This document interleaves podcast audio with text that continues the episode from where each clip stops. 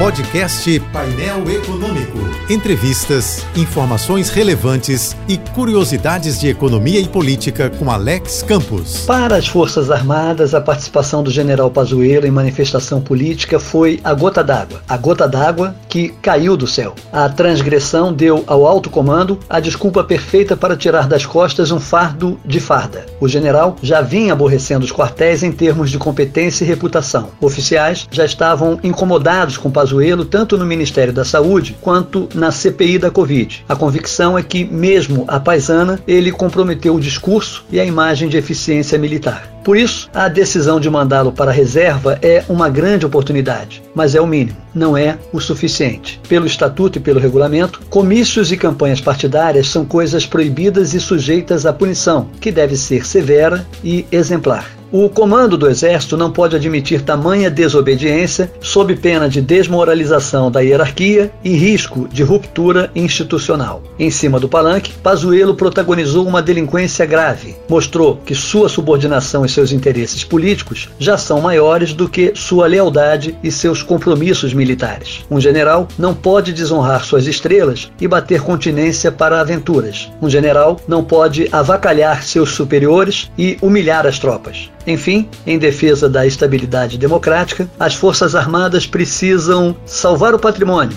e salvar a pátria. Siga-me no Twitter e no Instagram, arroba AlexCamposJBFM. Eu sou Alex Campos. Bom dia e boa sorte. Este e outros colunistas você ouve também em nossos podcasts. Acesse o site da JBFM ou as principais plataformas digitais e escute a hora que quiser, onde estiver. Podcasts JBFM. Informação a toda hora.